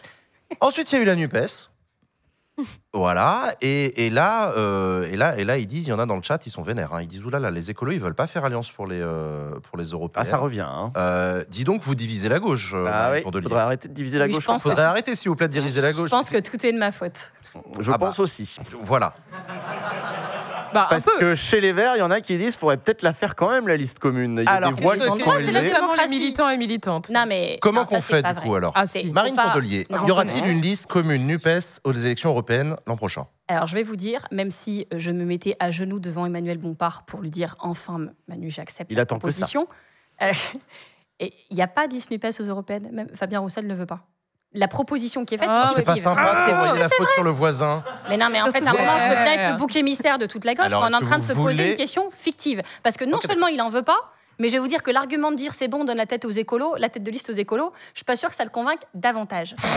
bah, c'est pas Oui, écolo, non, c'est la vérité. vrai. Donc, il y a des élections où, on doit être, en- où la coalition doit fonctionner et on la fera fonctionner. Moi, je milite vraiment pour qu'on parte en 2027 ensemble. Et je remarque qu'on a beaucoup plus de mal à en parler, parce que c'est plus loin, mais ça, ça arrive maintenant. Et pour le coup, c'est beaucoup plus stressant de voir Marine Le Pen arriver à l'Élysée euh, que euh, une élection à la proportionnelle à un tour, où en fait, euh, euh, c'est le scrutin nous qu'on demande pour partout. C'est peut-être ça qu'il faut rappeler, C'est le truc ouais. le plus démocratique. C'est le truc qui permet à chacun d'aller sous ses couleurs, sans prendre de voix aux voisins, d'empêcher quiconque d'arriver au deuxième tour. Je sais pas, il n'y a, pas de deuxième tour. Et donc, si on veut envoyer un maximum de députés écologistes et de gauche au Parlement européen, je pense que c'est ça qu'on veut. Je vous rappelle que au niveau européen, c'est des coalitions à la fin et qu'entre faire une coalition plutôt avec la droite ou plutôt euh, avec la gauche vers nous, ça va se jouer à une dizaine de députés. Et que peut-être qu'il faut mieux faire 35 séparément que 25 ensemble. Et ce qui se passe, Et moi, je peux 50 vous dire- ensemble, c'est. Non? Ah, Allons-y, mais il va falloir commencer à tracter tout de suite. Et c'est Ce que je pour veux faire juste 20 vous dire, c'est que moi, séparément. j'entends aussi. be- Quand vous dites aux Français, Les électeurs, ils peuvent sanctionner la désunion. non, mais quand- évidemment, quand vous dites, vous préférez être ensemble ou pas ensemble, vous préférez l'union ou pas l'union, évidemment que les gens disent, bah, je préfère l'union. Il Bah oui. n'y a même pas le reste de la question, c'est union. C'est le bon sens. Sauf que euh, je peux vous dire que les questions européennes, c'est celles qui clivent le plus entre nous. Je dis pas pour insister là-dessus, Mais c'est vrai. Les votes sont communs euh, Ça, c'est en, é- en Manon, énorme Je veux bien répondre là-dessus, mais vas-y, pose sur Manon. Manon Aubry, elle est venue à la même place que vous. Elle disait, franchement, c'est pas indépassable. Euh, on a déjà fait un énorme travail. La LFI a bougé, c'est vrai, sur un certain nombre de curseurs en disant. On les félicite. Oui. Non, mais c'est Oh là bien. là, eh, vous facilitez pas la tâche. hein. Non, mais Non, mais je vais expliquer est-ce que c'est pourquoi. vraiment indépassable Je Genre, vais c'est expliquer juste c'est sur pas le possible. chiffre de Parce que si vous dites ça, je vois pas pourquoi vous auriez un même candidat en 2027. hein. Si vous me dites maintenant sur les Tu vas questions voir qu'on va y européennes. arriver. Si on les, Ah non, sur mais les alors 10%, expliquez-moi parce que Non, mais on me dit, il n'y a que 10% de votes dé- différents au Parlement européen. Déjà, c'est 20. Par ailleurs, le Parlement européen, c'est un endroit où tout est négocié tout le temps. C'est-à-dire que le taux de vote commun, il est beaucoup plus important au Parlement européen qu'on peut se l'imaginer au Parlement français. Mmh. Euh, par exemple, Bah, tant mieux. entre Manon Aubry et les votes de, le- de La République En Marche, il y a 67% de points communs. Je ne pense pas qu'ils sont à 67% d'accord. Quand on regarde sur les commissions précises où il y a des désaccords, notamment la commission Affaires étrangères, et la commission, elle s'appelle Droits humains. C'est pas un détail pour nous, les droits humains. Je pense pas que ce soit un détail non plus pour la FI, mais Oui, voilà. on parle de l'Ukraine, des Ouïghours, etc. Sur ces votes-là, il y a 40% de différence. Et c'est et, et c'est pas juste une question de qu'est-ce qu'on vote au quotidien, c'est aussi une question de vision de l'Europe. Une Europe forte et fédérale, c'est ce que nous, nous pensons que l'Europe est la solution plus que le problème. L'Europe d'aujourd'hui, oui, mais voilà. Mais on n'est pas d'accord vu sur que la, stratégie de notamment d'Emmanuel Macron en ce moment, c'est de pointer les divisions au sein de la Nupes. Euh, créer Évidemment. une séquence dans laquelle vous partez divisé offre une opportunité, c'est-à-dire sur tous les plateaux, sur tous les plateaux, on va vous poser les mêmes questions que nous. C'est quoi qui vous différencie Vous serez obligé de dire très, très les Ouïghours, Ouais. euh, le, voilà. Et, Marine Tondelier n'a pas tort. une musique, on n'a c'était pas très- besoin de Je pense que c'était pas très opportun. En plus, on était en plein dans les retraites. C'était ça qu'il fallait mener comme combat. On disait, on laissera pas Macron tourner la page des retraites, on laissera Bah, on pas y Manon- encore, hein. Et qu'est-ce On qu'on- y est encore, Oui, mais je remarque que c'est plus des retraites qu'on me parle sur le plateau parce qu'il y a une stratégie de communication pour remettre ce sujet sur le tapis euh, des européennes à laquelle on avait répondu Euh, plutôt clairement. Non, Marine Tondelier a pas tout à fait tort. Moi, je connais, un, euh, je connais un mec sur Twitch. Ce serait le premier si vous étiez unis à dire mais qu'est-ce qui vous unit vraiment en fait? Vous êtes d'accord sur rien? Non, mais c'est pas faux. Et pas par faux. ailleurs, moi, je vais te dire que j'ai des électeurs d'Europe Écologie des Verts qui, si c'est une liste, même tu vois, on ferait une liste écolo, puis il y a des socialistes qui viendraient, puis peut-être quelques insoumis et tout, peut-être qui voteraient. Mmh. Mais NUPES, ça veut dire Jean-Luc Mélenchon. C'est comme ça dans l'imaginaire collectif. C'est normal, c'était lui le Premier ministre. Ah, de moins le en moins, quand mais moi, je connais aussi Oui. Beaucoup d'adhérents et d'adhérentes qui Attends. sont favorables à une liste commune. Il y a des... peut-être t'as peut-être un prisme dans les adhérents que tu connais. Ah, mais Mais certainement. parce que donc il y a en fait d'un côté des gens qui sont plutôt des électeurs à nous qui diront mais moi je suis très déçu par ce qui vient de se passer, je peux pas voter pour une liste pareille et de l'autre côté des eurosceptiques qui vont dire il faut qu'on vote pour une tête de liste écolo mais moi je suis pas d'accord, euh, c'est pas ça l'Europe et qui et donc en fait les voix s'additionnent pas dans les élections comme ça. Pour ce qui est des militants écolos, il se trouve Ah, que à voir, à voir. Non, oui. non, mais il se trouve par ailleurs que je suis à la tête d'un parti qui est extrêmement démocratique. Et au Congrès, on a discuté de ce débat. Il y a des gens qui disent c'était il y a longtemps. C'était dans tous les textes de motion. Les gens ont été Non, mais assez ça, c'est le même argument que Macron qui Et dit j'ai été non, élu non, sur un programme. Non, non. Au euh, deuxième tour, cette phrase sur les européennes, c'est la phrase dont on a le plus débattu. Elle a été écrite euh, avec toutes les têtes de liste et c'est vraiment fait l'objet de beaucoup de débats. Je veux bien que six mois après, les choses ont dit, c'était il y a longtemps, mais enfin, franchement, en décembre, on n'est quand même pas complètement débile. On savait qu'il y avait les retraites, on savait qu'ils n'allaient pas s'améliorer sur le plan environnemental, tout ça on le savait. Donc on peut redébattre en permanence. Moi, je constate aujourd'hui que j'ai une ligne et je suis élue pour défendre cette ligne. Ça ne veut pas dire que je rediscute pas en interne, on passe notre temps à ça. J'ai un bureau exécutif mardi, on a eu un conseil politique. Évidemment qu'on réfléchit, on n'est pas complètement bête et insensible à ce qu'on entend dans l'opinion. Mais aujourd'hui, euh, en y réfléchissant assez sereinement, euh, on fait le choix d'aller sur nos couleurs, sur une élection où nos électeurs nous le demandent, où euh, 90% des adhérents ont voté cette stratégie-là, et pour l'instant, elle n'est pas remise en cause, à part par... euh, évidemment, Sandrine Rousseau, c'est pas son avis, c'était déjà pas son avis avant. Euh, elle l'a dit au Congrès, euh, elle a fait 13%, c'est toujours pas son avis aujourd'hui, et c'est pas grave. Je lui demande pas d'être d'accord sur tout. euh, Il y, a- il y a Mm. des règles élémentaires de bien vivre ensemble dans un parti, elles sont respectées, il n'y a pas de problème. On Mais c'est verra. pas vrai de dire tous les militants ont changé la vie. Ça, pour le coup, c'est ah faux. non, pas tous. Parce certains. que je, je prétends quand même connaître ce parti. S'il y a un truc que je connais mieux que vous sur ce plateau, c'est ce parti. Euh, mais- et pour le coup, c'est pas ça qu'on me raconte. Voilà. On verra si euh, Jean-Luc Mélenchon reste la tête euh, de LFI et C'est de un autre NUPES. sujet. On verra ça au congrès d'LFI. Euh, on va passer à la séquence Lol. suivante de l'émission, les enfants. On va terminer avec le On quiz à la con. C'est parti pour le quiz à la, le quiz à la con.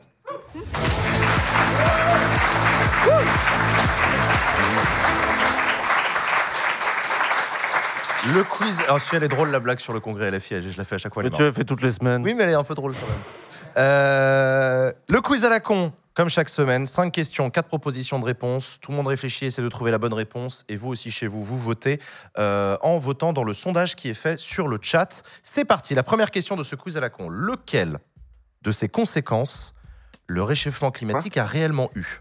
Laquelle? Laquelle? Ouais. Pardon.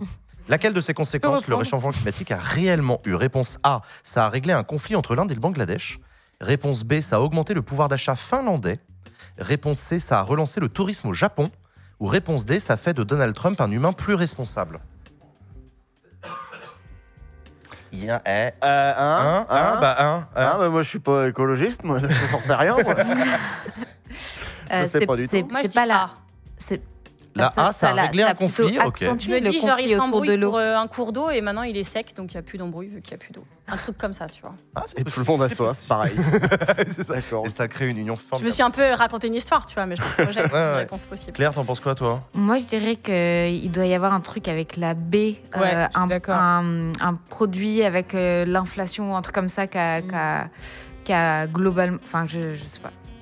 Mais Euh, j'ai une intuition sur la B. Ah, moi, je vais parce que la A. Aussi. Pouvoir d'achat finlandais, ouais. Moi, j'imagine euh, le volcan en Islande. Je vois pas pourquoi. Alors, je sais que la Finlande et la l'Islande, c'est pas tout Ah non, à fait à côté. que tu vas nous foutre la honte là. Mais euh, je me dis, ça a dû avoir une répercussion sur, des, sur un truc finlandais. Mais- C'est le peuple de la neige, le peuple du Nord. Mais Tous la- ces gens-là, ils sont très protestants. J'ai compris la question, mais non, mais, la non, mais réponse. tu vois, enfin, Ok. je sais pas, il y a dû avoir un truc où les gens se sont dit, ok, bah on va plus en Islande, on va en Finlande, je sais pas.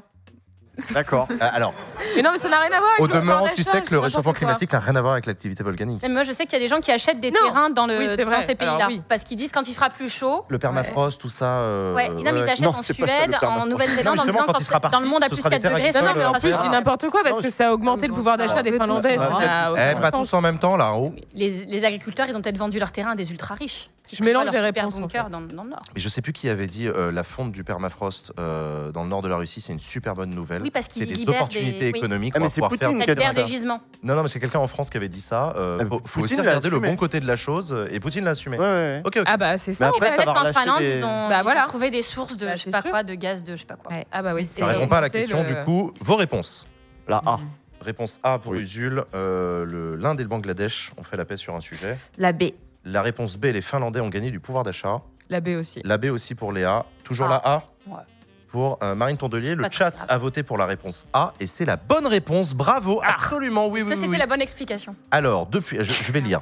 Depuis 1981, l'Inde et le Bangladesh se disputaient une île située dans le golfe du Bengale, baptisée New Moro par les Indiens et South Talapati euh, pour les Bangladais.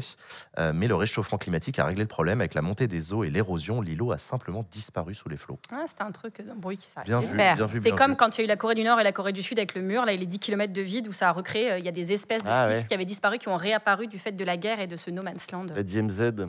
Euh, bon, bah voilà, donc euh, donc c'est la bonne réponse. Deuxième question de ce quiz à la, de ce quiz à la con. Un Oui. jean, combien ça coûte? Alors, La boisson ou la blague, c'est un Jean. Un Jean, combien ça coûte? Réponse A, la consommation électrique annuelle d'un congélateur. Non, c'est vraiment un jean, hein, c'est pas voilà. Ah, Euh, la consommation électrique annuelle d'un congélateur. Réponse B, 285 douches. Mm. Réponse Ouais. C, 3 pleins de voiture. Réponse Ah D, non. 3,99€ par mois si c'est Jean Massier. La blague est valide. moi je dirais la B. En équivalent, Ouais. combien ça coûte un jean C'est le, B en, en haut. Ouais, en eau. Mm. 285 Je douches. crois que c'est pire. C'est combien une douche en- Parce que moi je suis streamer, Bah, je ça dépend pas. combien Ça de dépend temps. des douches. Le, Ça dépend combien de temps tu la prends en fait. Et avec combien le de truc, c'est que ça peut être A, B et C. Non, mais, non, mais Oh. euh, Ouais. ah, C'est c'est vrai. C'est pas un du pétrole ça aussi dé- dans le- tu dépenses de l'eau. C'est vraiment la Il y a chercheuse du aussi plateau, du, quoi. du pétrole et, et, euh, et ça peut Et être toi, t'as un euh, jean de en merde qui usage coûte, des euh, machines pas euh, de, de l'électrique. Un jean, la consommation annuelle d'un- d'un d'un congélateur pour un jean, ça me paraît quand même beaucoup. Ah non, non, Bah, non, mais franchement, c'est un désastre des, écologique. des le grosses jean. machines. Ah ouais euh, Et la D est vraie aussi, c'est t'as peut-être un jean pas cher. Que t'as acheté, euh, je sais pas. Ouais. 3,99€ un On jean a, on a le droit de Par donner mois. quatre réponses. T'en as un Oh. par an et il coûte, euh, tu vois. Dans l'oreillette, on Bah, précise faut que c'est compter, 35 hein. litres une douche. Je vous remercie dans l'oreillette. Donc euh, A, B, C, D. Euh, C'est mon dernier mot, Jean-Pierre. Non, il y a faut forcément une, choisir. une bonne réponse.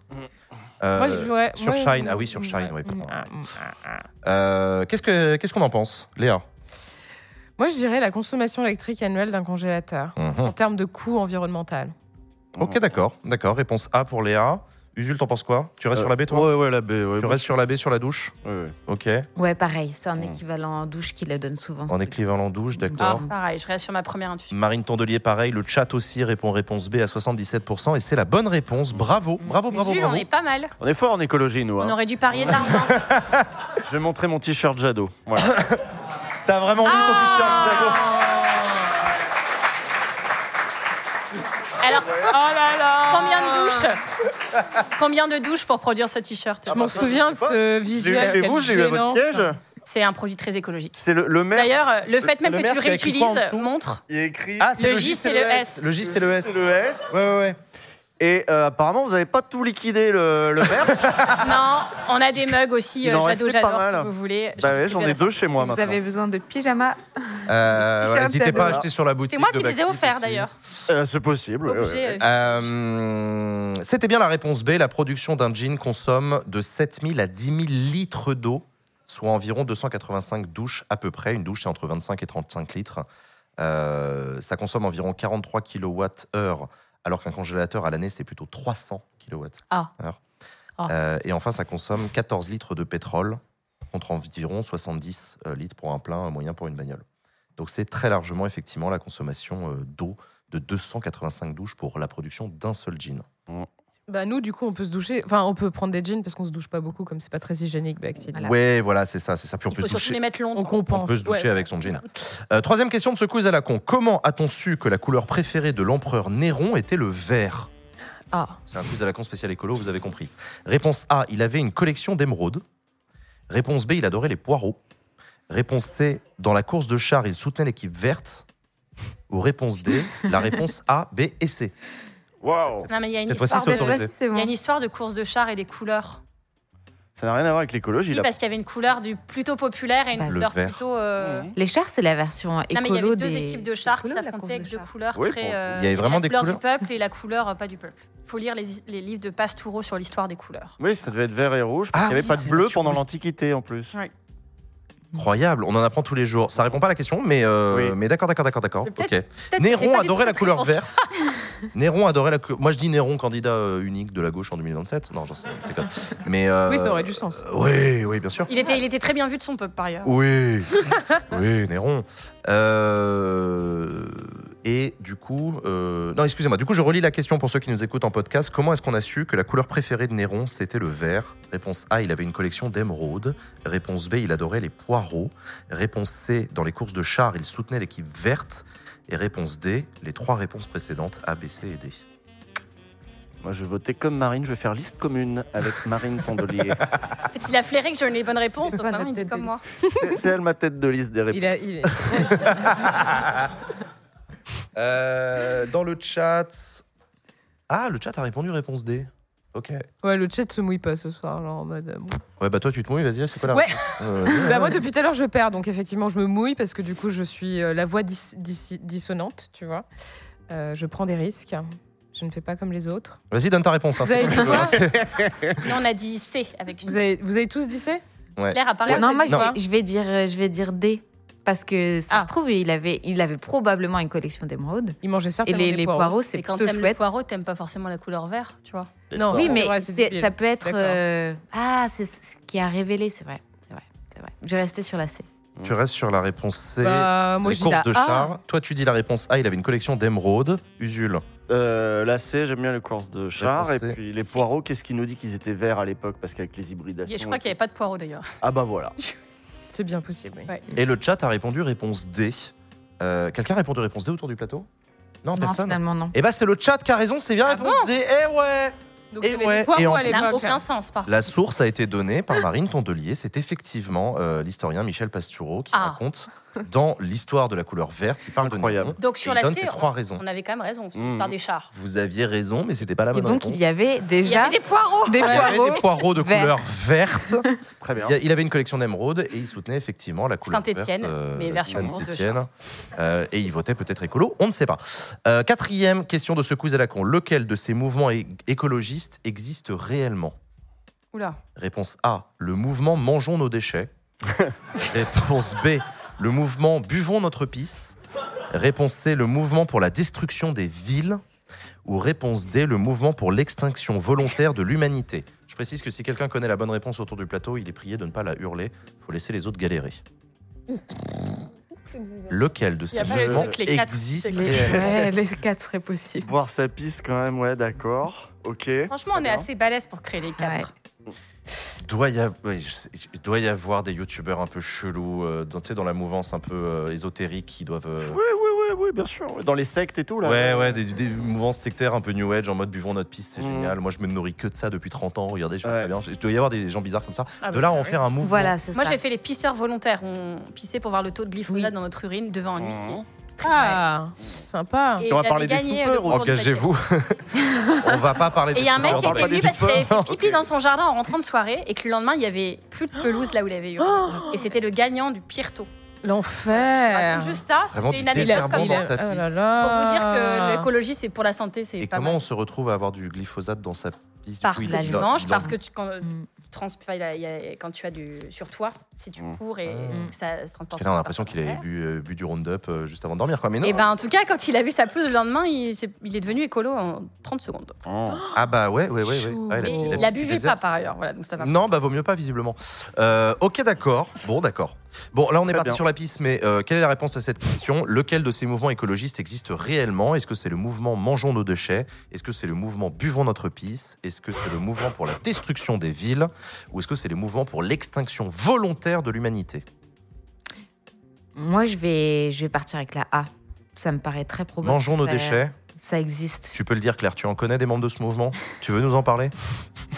Non, on a dit on savait la réponse, on ne disait pas. Tu préfères manger tes déchets ou boire ta pisse je sais pas. Ça, c'est le, c'est le tu préfères. Vous avez 6 heures. Ouais, ouais, carrément. Au Ah, moins. moi, je bois ma pisse. hein.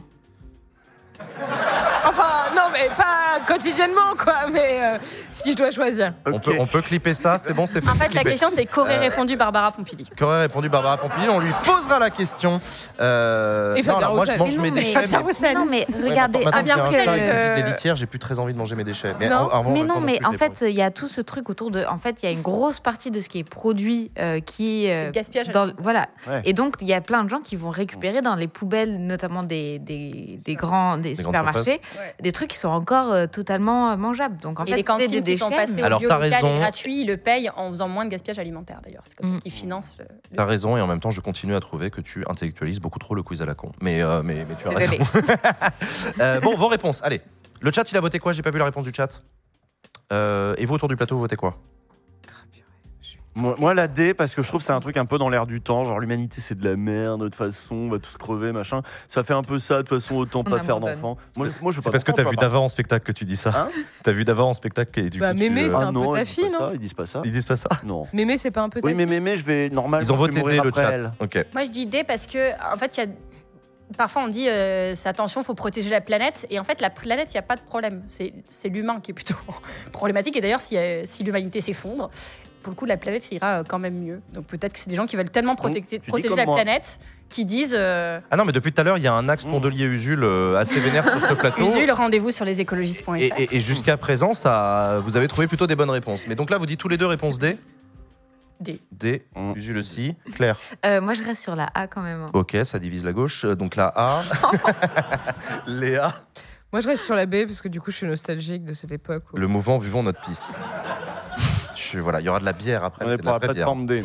Euh, ok, et le chat a répondu réponse D. Eh bien, c'est la bonne raison. C'est la bonne réponse. On aurait, dû réponse parier du... on aurait dû parier du fric quand même. Réponse D. Le mouvement pour l'extinction volontaire de l'humanité est un mouvement écologiste qui appelle tous les humains à s'abstenir de se reproduire pour provoquer l'extinction progressive de l'humanité.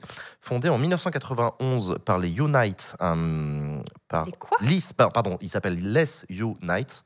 Pardon. C'est un militant américain qui s'engage dans la mouvance écologiste dans les années 70 et en vient à la conclusion Il était un peu déprimé. que l'extinction de l'espèce humaine est la solution idéale aux problèmes auxquels font face la biosphère de la Terre euh, la et, l'humanité. Effectivement, c'est les années 70, le moment de la deep écologie aux États-Unis où il y avait effectivement des gens La démographie. assez vénères. Ouais. C'est très mal c'est- cuisi. hein. Ah, euh, Il y avait l'avantage, c'est qu'avec Ouais. la relance du nucléaire, on va y arriver. Ça, Il y avait toute une embrouille sur Yves Cochet qui avait dit, euh, donc qui était ministre de l'écologie, il fut un temps, et qui avait dit en gros que c'était criminel de faire plus de deux enfants à l'époque où Cécile Duflot était secrétaire nationale, il y en avait quatre et elle avait assez Bah, mal. Françoise Daubonne avait une. Et une Yves Cochet, quand on lui demandait ce qu'il pensait de la, de la candidature de Paris pour les Jeux Olympiques de 2012, il répondait la question ne se pose pas, la Terre existera plus en C'est ça. 2012. Mais quand René Dumont montrait un verre d'eau en 74 en disant regardez bien, c'est précieux et et il y a bientôt on va Oui. en manquer. Eh ben, il avait raison aussi. Dernière question, on est méga en retard. Ah, Dernière question de ce quiz à la con, oui, oui. Lequel de ces pitchs de jeux vidéo existe? Ah ça, moi je suis Jules. N'ai même pas encore dit les réponses. Excellent Réponse A. move. Excellent Au lieu de construire une ville, transformer une terre stérile en une nature florissante. Réponse B. Incarner une vache qui monte un élevage intensif d'humains. Oh yes Réponse C. Prenez le contrôle de l'océan pour recouvrir le plus de terres habitées possible. Ou réponse D. Speedrunner la fin du monde en créant l'industrie la plus polluante. Parmi ces quatre pitchs de jeux vidéo, lequel existe vraiment? Moi, celui auquel j'aurais envie de jouer, c'est le B. Ouais, moi aussi. Incarner une vache qui monte un élevage intensif Trop chaud. Ouais. Ah non, moi j'ai- j'aime bien l'idée de la A quand même. hein. Moi, Je pense que c'est Ouais. la A. Construire Ouais, une ouais. ville, Ouais, transformer c'est une terre stérile en une nature florissante. C'est pas assez con. Vous connaissez Oui, le- non, c'est les Sims, quoi. En fait, c'est- ce serait l'équivalent d'un city builder. Ouais, Ouais. Steam, c'est colo, quoi. Version jungle, tu vois, tu, tu construis ta forêt, tu construis ta jungle, tu choisis tes espèces et tout. Ouais, parce qu'en fait, l'intérêt du city builder, c'est que tu vas construire un petit, une petite ville qui fonctionne comme un petit système. Ça Mhm. serait pas absurde de partir d'un truc Mhm. stérile pour construire un écosystème et montrer les interdépendances, etc. Tu pourrais faire un gameplay là-dessus. Ouais, c'est vrai, c'est vrai, c'est vrai. Voilà. vrai. Donc moi, je veux le A existera dans les semaines qui viennent. Euh, je sais Pas pas, si, débile, je sais pas si vous connaissez le jeu Plague. euh, qui est sorti avant le Covid et qui a eu un regard d'intérêt au moment du Covid. C'est un très très bon Ah jeu oui, de oui, gestion et stratégie où on joue le rôle d'un virus. Et on a, une, on a, on a un but, c'est de tuer l'humanité. Ouais, faut Et on doit progresser. Et donc, on peut faire des mutations génétiques pour être moins facilement détectable, pour être aéroporté ou, ou par, le- ou par les relations sexuelles. On a des attaques de l'OMS, on a des chercheurs qui font des progrès, donc on doit muter, on doit évoluer. Et c'est un super bon jeu qui s'appelle Plague. Et Bon, qui c'est est, pas, euh, pas terrible non plus, mais enfin bon, bref. et ils l'ont vachement développé. Ils l'ont vachement développé. Et moi, j'ai beaucoup aimé euh, à Ouais. l'époque, mais voilà. Ouais. Et euh, ouais. Je pense la C, ça peut être le contrôle Réponse de l'océan. Contrôle euh, l'océan pour recouvrir le plus de terre bah, habitée ça possible. doit être un, un jeu très, euh, très Immersif. populaire parmi le mouvement pour l'extinction de l'humanité. là. Je pense Ouais, qu'ils c'est un peu déprimant, le truc de l'océan qui. Ouais. Je vois pas le gameplay, je vois pas comment tu contrôles Non, l'océan. voilà. Eh bah non, c'est compliqué. Alors que la vache, on voit bien. Oui. La vache, c'est trop stylé. En vrai, le, le- le- ouais, ok. Bon, en tout cas, on Donc toi, tu dis réponse. euh, non, non, non, non, non, moi non, je dis la. A. La A. Toi, tu dis réponse A. Au lieu de construire une ville, on transforme une terre stérile en nature florissante. Usul, Ouais, t'avais je l'air assez d'accord là-dessus. c'est B ici. Ouais, B. Divorce. Team B. euh, Oh là là. Team B, Oh là là. la division de la vidéo, gauche est tu puissante. Le que chat a voté quoi Ce soit bien pour vous. hein. Le chat a voté réponse Usu, A. Si tu reviens, j'annule tout. Le... le... Le chat a répondu le réponse. A et c'est la bonne réponse évidemment. Le chat, Ah bande de gamers, ils connaissent le voilà. jeu. Voilà, Bravo. fallait m'écouter. Mais franchement, ça a l'air nul. Hein. C'est un jeu qui s'appelle Terranil et que le chat connaît effectivement. C'est un anti-city builder, effectivement, se focalise surtout sur la construction de l'écosystème. Plutôt que de favoriser la consommation de ressources pour se développer, le jeu s'inspire de réensauvagement de la crise climatique et cherche à restaurer la nature plutôt qu'à l'exploiter. Et s'il y a des gens vraiment qui trouvaient bien le jeu B et qui sont développeurs, vous pouvez me contacter. sur le- l'élevage intensif d'humains. Ouais, et sinon il y a Satisfactory qui est un jeu très connu que j'adore où on a une nature florissante absolument géniale et le but du jeu c'est d'extraire le plus de ressources pour construire la plus grosse usine possible et c'est un super bon jeu. On joue déjà tous les jours. Ouais, voilà. Euh, merci beaucoup Marine Tondelier d'être venue Merci sur le plateau de Backseat. Sous les applaudissements Marine Tondelier. Merci à vous.